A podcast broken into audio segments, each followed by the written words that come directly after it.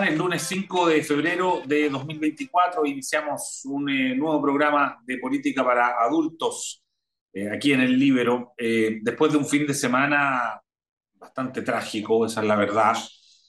con, ya, ya sabemos que el, el último cómputo, la última información que entrega el Servicio Médico Legal hace poco rato es de 122 muertos eh, en esta tragedia de incendios eh, el fin de semana, especialmente en la quinta región. Y, y, también tenemos un número indeterminado todavía desaparecido, por lo menos más de 100, eh, lo cual nos conduce efectivamente a una, a, una tragedia con pocos precedentes ¿no? para, para, incendios de estas características. Así es que comenzamos el programa con esta sensación ¿no? de, de abatimiento, podríamos decirlo, de mucha preocupación y sobre todo por lo que hay en el entorno de esto, ¿no? Se habla de, eh, se habla de incendios provocados, por ahí un eh, jefe de la defensa eh, de, de, la quinta región habla, digamos, de que podría haber cierta concertación, digamos, de que fueran orquestados algunos ataques, en fin, la sensación es muy compleja. Pepe Audi y Jaime Belolio, ¿cómo, cómo, ven esta situación, Pepe? Bueno, no, no solo con, con pena, sino también con rabia, porque independientemente de, de, de cuál es el grado de intencionalidad que tengan los incendios en Chile, no hay incendio que no provenga de la mano humana.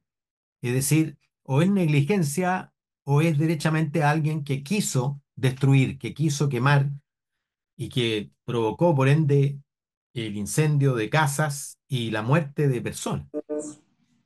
Fíjate que eh, no es como en otros países, tú me comentabas, donde hay rayos, hay fenómenos de la naturaleza que provocan fuego. Aquí el 99,9% de los incendios es por causa humana.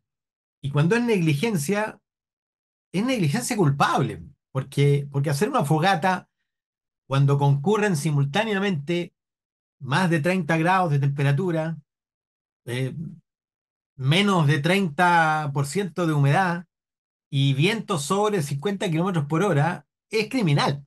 O sea, equivale a subirse al auto eh, con más de, 5 gramos de, alcohol, ¿te fijas?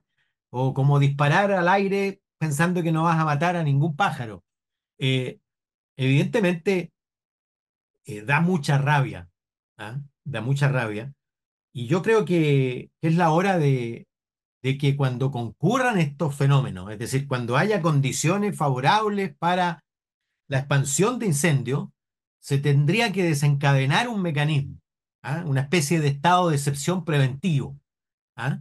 de manera que tú inicias patrullajes, en fin, hay, hay distintas maneras. Yo estoy preocupado hoy día porque eh, es muy posible y con el desplazamiento de todos los recursos públicos, humanos y también materiales para combatir los incendios de Valparaíso, se deja al desguarnecido el riesgo de incendio en el sur. Y es posible entonces que sigan los incendios en el sur y no tengamos los recursos para, para atacarlos, porque el Estado aumentó significativamente y también el sector privado los recursos disponibles para combatir incendios. Pero el cuello de botella todavía está en la prevención, es decir, en el patrullaje y sobre todo en la conciencia ciudadana, ¿ah? en la denuncia inmediata, en la vigilancia de la gente de actitudes sospechosas y sobre todo también en la, en la condena, porque, porque si, si hay impunidad, la conducta se tiende a repetir. Y nosotros ya llevamos varios fenómenos porque estamos en una, en una situación producto del cambio climático muy proclive a los incendios. Este fenómeno que ocurre en Chile de repente ha ocurrido en Canadá, ha ocurrido en España, ha ocurrido en distintos países. ¿ah? Eh, en el sentido de que no es que haya más incendios, sino que los incendios son más destructivos, porque hay menos humedad, porque hay más temperatura, y bueno, los vientos concurren y en la región de Valparaíso los vientos son imparables. Claro. Jaime, eh, Fíjate que hace poco rato en, eh, el Libro eh, entrevistamos a Iván Puduje, que es urbanista, tú sabes, que tiene un conocimiento del, territorio, pero también es autor de este libro, Siete Cabezas, digamos, donde él exploraba un poco en la época del estallido, digamos, esta, estos grupos que, que, actuaban con violencia, con fuego. Fíjate que él, él, él hace una afirmación, dice que él, él, ve que hay ciertas similitudes entre esto de este fin de semana y lo que pasó en el estallido, eh, también con, con, el fuego como protagonista. Eh, a ti te tocó eh, indagar mucho de esto, tú estabas, llegaste al gobierno poco tiempo después y yo sé que tú hiciste un esfuerzo bastante serio por tratar de entender lo, lo que pasaba, digamos. Desde esa perspectiva, ¿qué, qué, qué piensas tú de eso? Bueno, primero obviamente parto por, por lamentar eh, todo lo que ha pasado. Ya la cantidad de personas que han fallecido es brutal y uno tiene que preguntarse por qué pasa eso. Eh, y es porque em, se ha dado en condiciones muy desfavorables eh, y que llegó a los centros urbanos muy rápido. Como decía Pepe, este el 30-30-30, ¿no? 30% de humedad, 30 grados y 30 nudos, o 50 kilómetros por hora, hacen que esto sea completamente desbocado. Segundo, las alertas en materia de incendios en general se demoran en, hacerse realidad. ¿Por qué? Porque si alguien dice, oye, hay un incendio en la cuesta Chupaya, para las personas que están en el centro de Viña dicen, bueno, está en la cuesta, como que a mí no me va a pasar, digamos. Sin embargo, esperan, esperan, esperan hasta que ya muchas veces es muy tarde. Y hemos visto unas imágenes brutales, por ejemplo, la de los vehículos que están eh, tratando de salir de un lugar que tiene obviamente pésimos accesos porque es una toma, entonces no hay urbanización y las personas terminan literalmente eh, calcinadas dentro de los vehículos, que, es brutal. Eh, o lo que pasa en el jardín botánico, ¿no? que una de las personas que trabajaba allí hace más de 40 años terminan encerradas dentro de su propia casa porque después ya no podían pasar, las llamas llegan por, por todos lados. Entonces, eh, hay, algo que también nosotros tenemos que ver, como decía Pepe, de cómo prevenimos este tipo de situación y cómo reaccionamos frente a ella. el, el, sistema de alerta de emergencia, el SAE, llega, pero, pero por definición, en, a diferencia de un tsunami, no es evidente donde uno tiene que eh, evacuar. Eh, en el tsunami tienes que evacuar para arriba, tú lo sabes. En el terremoto a un lugar seguro, lo hemos practicado nosotros desde que somos muy chiquititos, digamos. Eh, pero en el incendio no, porque cambia y entonces tampoco es que uno pueda decirle, oiga, váyase al norte, porque cinco minutos después puede que el viento cambie y venga desde allá, digamos. Entonces es una cuestión que es muy, muy brutal. Y, el fuego es el símbolo máximo de la destrucción y por tanto de la lógica anárquica.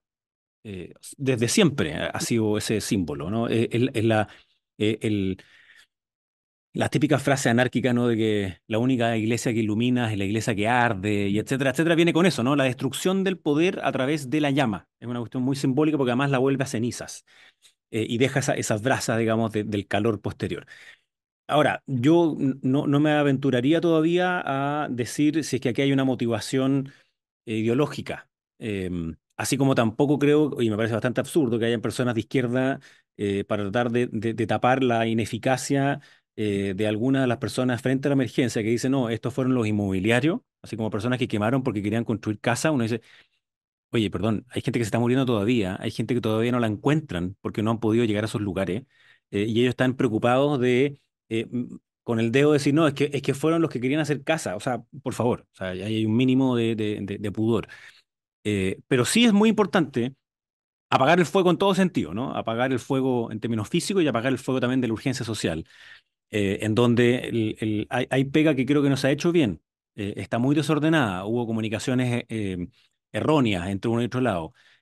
como dice Pepe, sería sería muy bueno que automáticamente, apenas pasa un incendio como esto y llega a zonas urbanas, aparezcan los militares para custodiar, porque una de las razones por las cuales las personas más vulnerables se quedan en sus casas es porque todo lo que tienen está en su casa. Y por tanto, perderlo todo, dicen, no, si, salgo de acá me lo van a robar.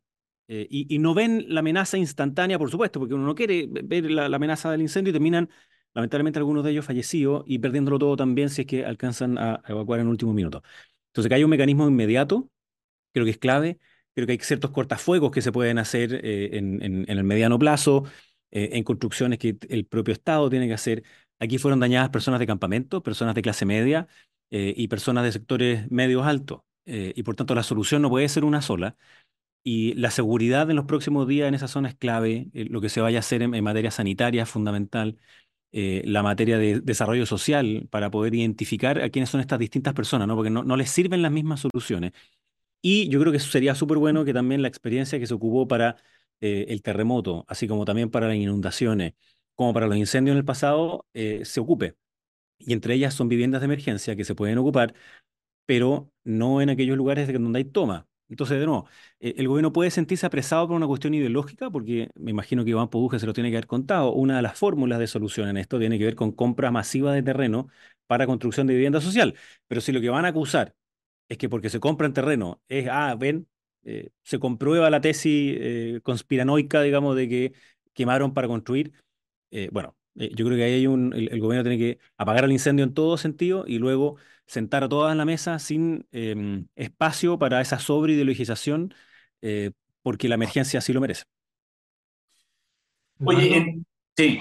Un cogollito, a mí me... Sí pensando en el, en el después, en el, en el día, de, en los meses después, en el semestre después. Fíjate que todavía no termina la reconstrucción del incendio anterior y no termina ni siquiera en materia de vivienda, que es lo que el presidente garantizó ocurriría en los primeros seis meses. ¿ah? ¿Para qué hablar de, de, de los bosques quemados?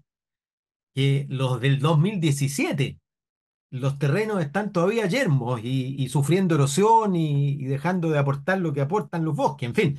O sea, eh, nosotros vamos perdiendo un patrimonio y no nos encargamos de reinvertir en ese patrimonio. Me refiero al de las personas, pero también me refiero al patrimonio productivo y ambiental.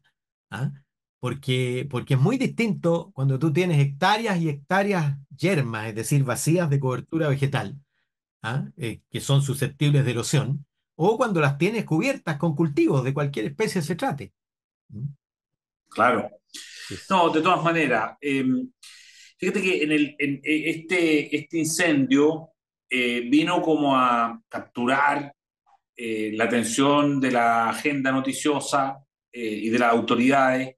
Cuando estábamos en la víspera de una, un, un, hecho noticioso también bastante atípico, digamos, que es la situación del COSENA, el COSENA se cita, oye, una vez por gobierno, una cosa así en promedio, es muy rara, y estaba convocado para hablar de eh, crimen organizado eh, y sobre la posibilidad de que las Fuerzas Armadas pudiesen eh, jugar un rol para apoyar al Estado, digamos, en la lucha contra el crimen organizado y estos incendios, digamos, se, se metieron en la mitad, llenaron todo, por supuesto, de tragedia y de humo. Eh, y así las cosas, digamos, el resultado que hace no mucho rato, digamos, habló el presidente de la República, habló la, la ministra del Interior, y la sensación que queda es que es una reunión que, que, se genera mucha expectativa, pero que los resultados son relativamente escasos, es decir, lo, lo que se saca limpio es que que bueno, que hay una mirada común y que hay que hacer una estrategia de seguridad a largo plazo para el país, para que no sea capturado por las bandas de crimen organizado, pero en, en lo concreto y en lo inmediato nada. En marzo se va a retomar el proyecto de infraestructura crítica, el tema de las reglas de uso de la fuerza de los militares. Eh, en concreto, para el tema de crimen organizado, nada, más bien probablemente se va a desplazar mucha fuerza, mucho policía y mucho militar a la zona de los incendios, y, Santiago, digamos, que era el tema, va a quedar todavía quizás más desprotegido. Así, en general, Pepe, la situación alcocena, ¿qué, qué, cuál, es, ¿cuál es tu reflexión al respecto? O sea, primero, evidente que las conclusiones posibles andan por ahí por donde tú dices. Nadie esperaba, imagino yo, una, un desencadenamiento inmediato de alguna medida. Lo que yo creo es que el COSENA va a quedar inscrito como la medida previa a la movilización de militares en colaboración con la seguridad ciudadana. Si no, no tendría sentido. ¿eh? Vamos a ver en el futuro próximo si la, citación al COSENA fue solo un voladero de luces o fue un avance concreto. Y de eso va a depender de si tenemos o no tenemos militares colaborando en 2024 en tareas de protección ciudadana, en tareas de seguridad de lugares sensibles. Eh, y eso está por verse, sin duda. Jaime, ¿cómo lo ves tú? Bueno, eh, obviamente hay una pregunta, llamémoslo así, como ideológica, ¿no? El gobierno no quería que hubiera COSENA. Eh, hace pocas semanas atrás decía que no servía de nada eh, y que era una cuestión simbólica, sin embargo tiene que hacerlo y le coincide con esta emergencia, con lo cual tiene como una razón adicional. Si bien no estaba citado por esto porque no tenía cómo prevenirlo, em, terminan hablando también de esto y la ayuda que presta así las Fuerzas Armadas eh, en caso de catástrofe, eh, que es algo además que existe desde siempre, no, no, no hay que cambiar la ley, digamos, eso, está. Eh, lo que sí hay es, voluntad de querer hacerlo antes o después, en, en, la temporalidad. Recordemos el caso del, del 27F, ¿no? que, que, hubo demora en sacar las fuerzas militares. En el caso ahora yo diría que, que no, que, que, está, se saca el tiro, digamos, como que nadie lo duda, ¿no? En, en, el pasado, entonces ahí ella, en el pasado sí hizo dudar, hoy día ya no.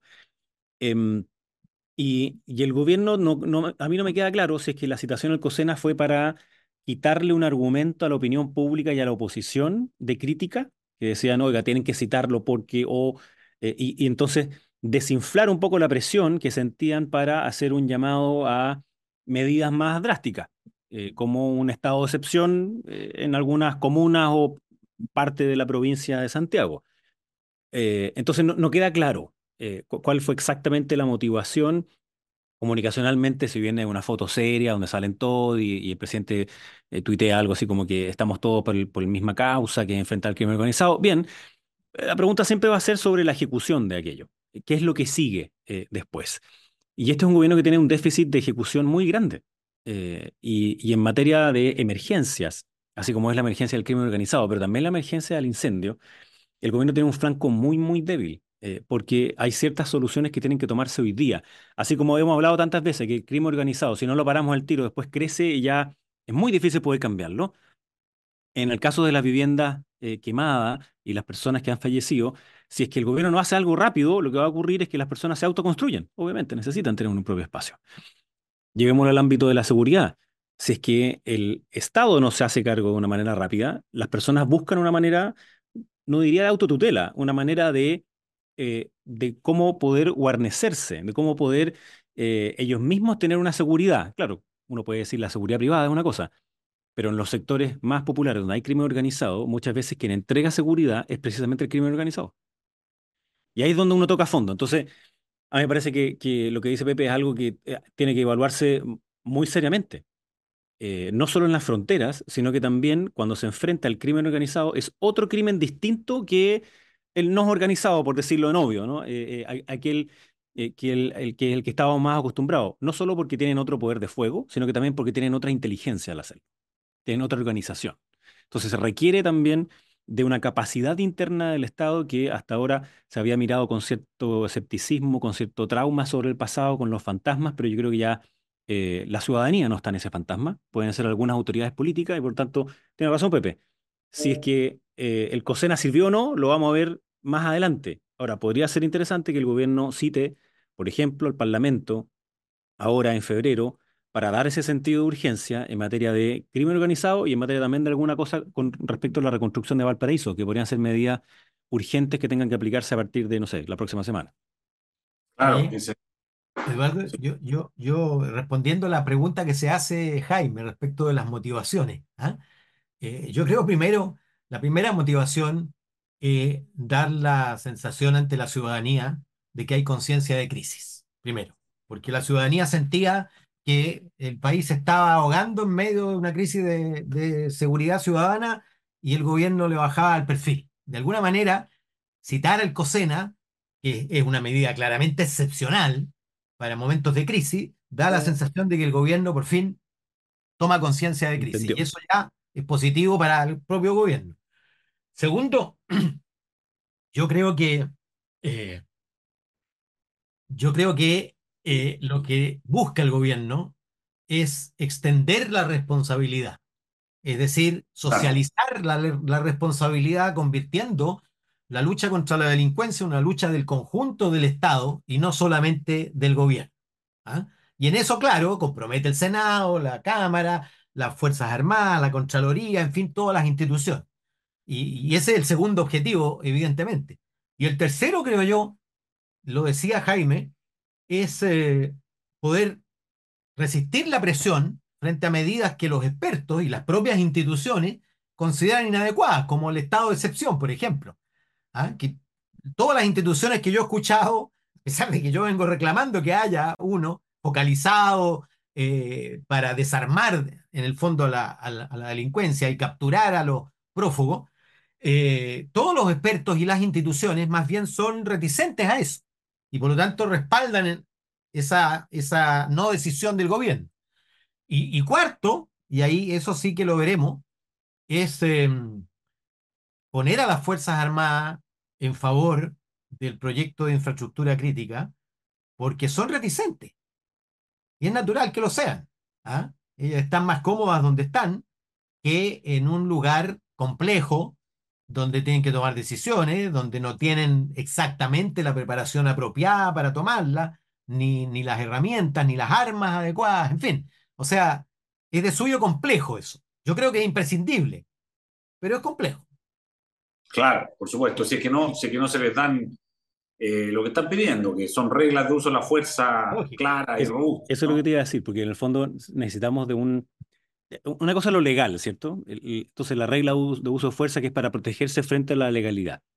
Pero existirá un consenso social o público en el que en la infraestructura crítica, eh, estando militares con las armas que usan los militares, y vienen unas personas a hacer un atentado, sea cual sea, la respuesta es cuál. E, esa es la clave. Entonces, si, si eso no se asegura, bueno, eh, eh, ¿para qué dicen, pueden decir las Fuerzas Armadas? ¿no? No, no, o sea, tener a militares en ámbitos de infraestructura crítica con las mismas reglas de los carabineros no sirve porque no son ni carabineros, ni tampoco serviría con esas mismas reglas, ¿no? Con esa misma fuerza, porque la fuerza en contra, digamos, es completamente distinta. Y lo, y, lo, y, lo, más trágico sería tenerlos como espantapájaros, digamos. ¿no? E, exacto, que, que, es el peor riesgo, ¿no? Entonces, no es ni una ni otra, no, no es ni como carabineros, ni como militares, sino que es como, como esas cámaras que uno podía poner en la, en la casa falsas, ¿no? Que, tenían un puntito rojo, ¿ah? que no funcionaba, sino que uno dice, no, porque un efecto disuasivo. Chuta, pero, pero tener militares como efecto disuasivo eh, simplemente no corresponde. No, pues andaría muy mal. Oye, y si no, llegamos a Bukele, ¿no? Que, que el, otro, el otro fantasma que ha rondado, ¿no es cierto?, en este día, eh, que, si esto no resulta, hay quienes dicen, bueno, lo que va a pasar es que va a haber un Bukele, ¿no? ¿Hay espacio con Bukele, Pepe, en Chile en dos años más si es que esto no se canaliza bien? Pareciera que no. Lo que sí podría haber, más que un Bukele, una buquelización generalizada. ¿ah? Es decir, que, que todos tomen algo. Además, la, la política eh, es, como, es como el mercado. ¿Ah? Sigue todo junto. Cuando hay que plantar kiwi, todos plantan kiwi. Cuando hay que hablar de delincuencia, todos hablan de delincuencia. Y por lo tanto, lo que yo veo más bien es un proceso de buquelización generalizada. ¿ah? Y tendremos a gente muy inesperada eh, proponiendo cosas muy sorpresiva eh, desde su propia identidad, digamos. ¿ah? Eh, en Chile, ¿ah? ¿En Chile, Pepe, o, a nivel como regional? No, en, Chile estoy hablando. ¿ah? Pero por supuesto, claro, a nivel comunal eh, eso está ocurriendo ya. De hecho, tú puedes ver la demanda de militares ha provenido más de, de alcaldes de izquierda que desafían a su gobierno Felipe Muñoz, por ejemplo, en, Estación Central, que tiene una situación crítica en los terminales de buses, ¿ah? eh, que no es propiamente un problema de la comuna, sino un problema del conjunto de Santiago metido en la comuna, lo que hace, eh, le da una gravedad distinta. Eh, el propio gobernador Orrego, que se ha puesto a la cabeza de eso, pidiendo el estado de excepción, en fin. y es porque ellos están muy cerca de la gente, están muy cerca de la, de la presión. Y ellos saben ellos saben perfectamente que las próximas elecciones se van a jugar en el campo del orden público y del crecimiento. Y si no tienen respuesta en esos dos ámbitos o tienen una mala evaluación en esos dos ámbitos, van a perder. Claro. Jaime, la buquelización. Bueno, de, partida estamos mucho más cerca de que haya un, un Bukele que un Milei. ¿ah? Eh, eh, o sea, si, va a haber algo, va a ser más, más Bukele que Milei. Lo segundo es que también lo hemos puesto aquí hartas veces, ¿no? Pero eh, hay un, desafío que tiene la democracia liberal, no solo en Chile, sino que en el mundo, es la velocidad de respuesta. Entonces, la ineficacia de la intermediación política como fórmula de resolución de los problemas, trae consigo un menosprecio a las formas democráticas. Es menos eficaz. Y entonces cada vez, en Latinoamérica, pero en Chile también, hay más personas que te dicen a una persona como yo le da lo mismo estar bajo un gobierno autoritario o un gobierno democrático. Hay otros que dicen que les gustaría más, ¿no? Pero ahí se mezclan, porque habrán esos poquitos autoritarios que todavía siguen felicitando a Maduro, eh, y habrán otros, digamos, que les gustará también porque es mano duda autoritaria. Pero, pero entre medio existen esas personas que te dicen, ¿sabes qué? La política no me resuelve mis problemas. Siendo el primero de ellos, por lejos, obviamente, eh, la seguridad en términos personales y de la delincuencia. Pero si los otros problemas que te entregan ciertas certezas para el futuro, como tu pensión, tu salud, tu trabajo, eh, etcétera, y no te soluciona tampoco, bueno, eso obviamente que siembra el camino en, abono muy fértil, eh, en tierra fértil, digamos, para que la lógica populista demagógica, que en Latinoamérica suele ser autoritaria, empiece a funcionar. Pero tiene razón Pepe, primero, eh, hay, más populismo penal primero. y, y, el problema que tenemos es que no conocemos a ese Bukele. Hay varios que han intentado serlo, que es muy distinto, y han fracasado en el intento. Pero bueno, a medida de que más cosas pasan en El Salvador y más cosas pasan en Chile, bueno, empieza a hacerse ese paralelo. mira, mira cómo lo hicieron allá, una cárcel especial. Y esa cárcel especial tiene que ser, y eso sí es algo que vale la pena mirar quizá. ¿Cuál es el tratamiento que tenemos nosotros hoy día en las cárceles, la segregación que tenemos dentro de las cárceles? ¿Qué hacemos con aquellos que son parte del crimen organizado? ¿Los metemos en el mismo lugar? ¿Vamos a solucionar de una vez por todas el tema de los celulares dentro de las cárceles? El traspaso de drogas y otras cosas. O sea, eh, hay, un, hay una forma en que dicen algunas de las personas cuando caen presas, sobre todo las que vienen de, bandas de narco, que le llaman estar en la playa. Y le llama estar en la playa el estar dentro de la cárcel, resguardado por los gendarmes, en donde se sienten más cómodos que si estuvieran en la calle. Bueno, eh, y así hemos conocido esas cárceles VIP, ¿se acuerdan? Esas celdas que tenían eh, aire acondicionado y no sé cuántas cosas más. Ya, eso se ha, se ha erradicado un poco, pero para hacer frente al crimen organizado, una pata tiene que ver con las cárceles y ahí eh, obviamente la imagen de Bukele aparece, yo creo que no es la solución, ¿no? Pero, aparece eh, y, se pueden eh, elevar las apuestas por ese lado por muchas veces, porque cualquier cosa que tú digas hoy día, me acuerdo la carta de Carter propuso así como muy brevemente, como de pasada, dijo, bueno, ¿y qué pasa si hacemos una cárcel en una isla? Y trending topic y todo el mundo diciendo, eso es lo que tenemos que hacer. Entonces, esta es una parte donde la política tiene que ser em, responsable. Eh, pero también tiene que ser eficaz. Y hoy día yo creo que no está pasando ninguna de las dos cosas.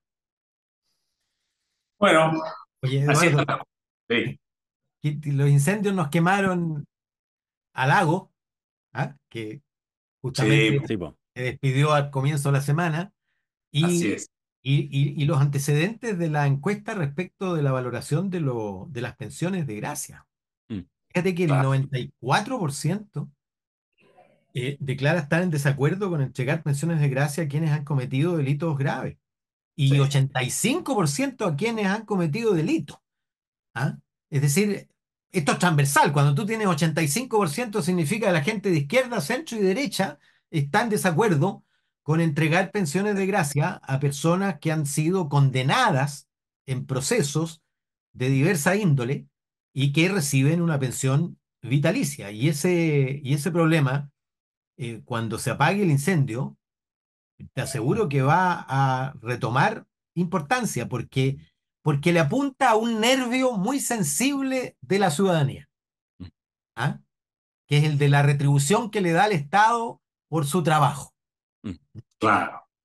Y, yo solo diría, pues sé que estamos terminando, y, y, que retiro con más dignidad que el de Ricardo Lago. Eh, que, que creo que es un, es un gran ejemplo.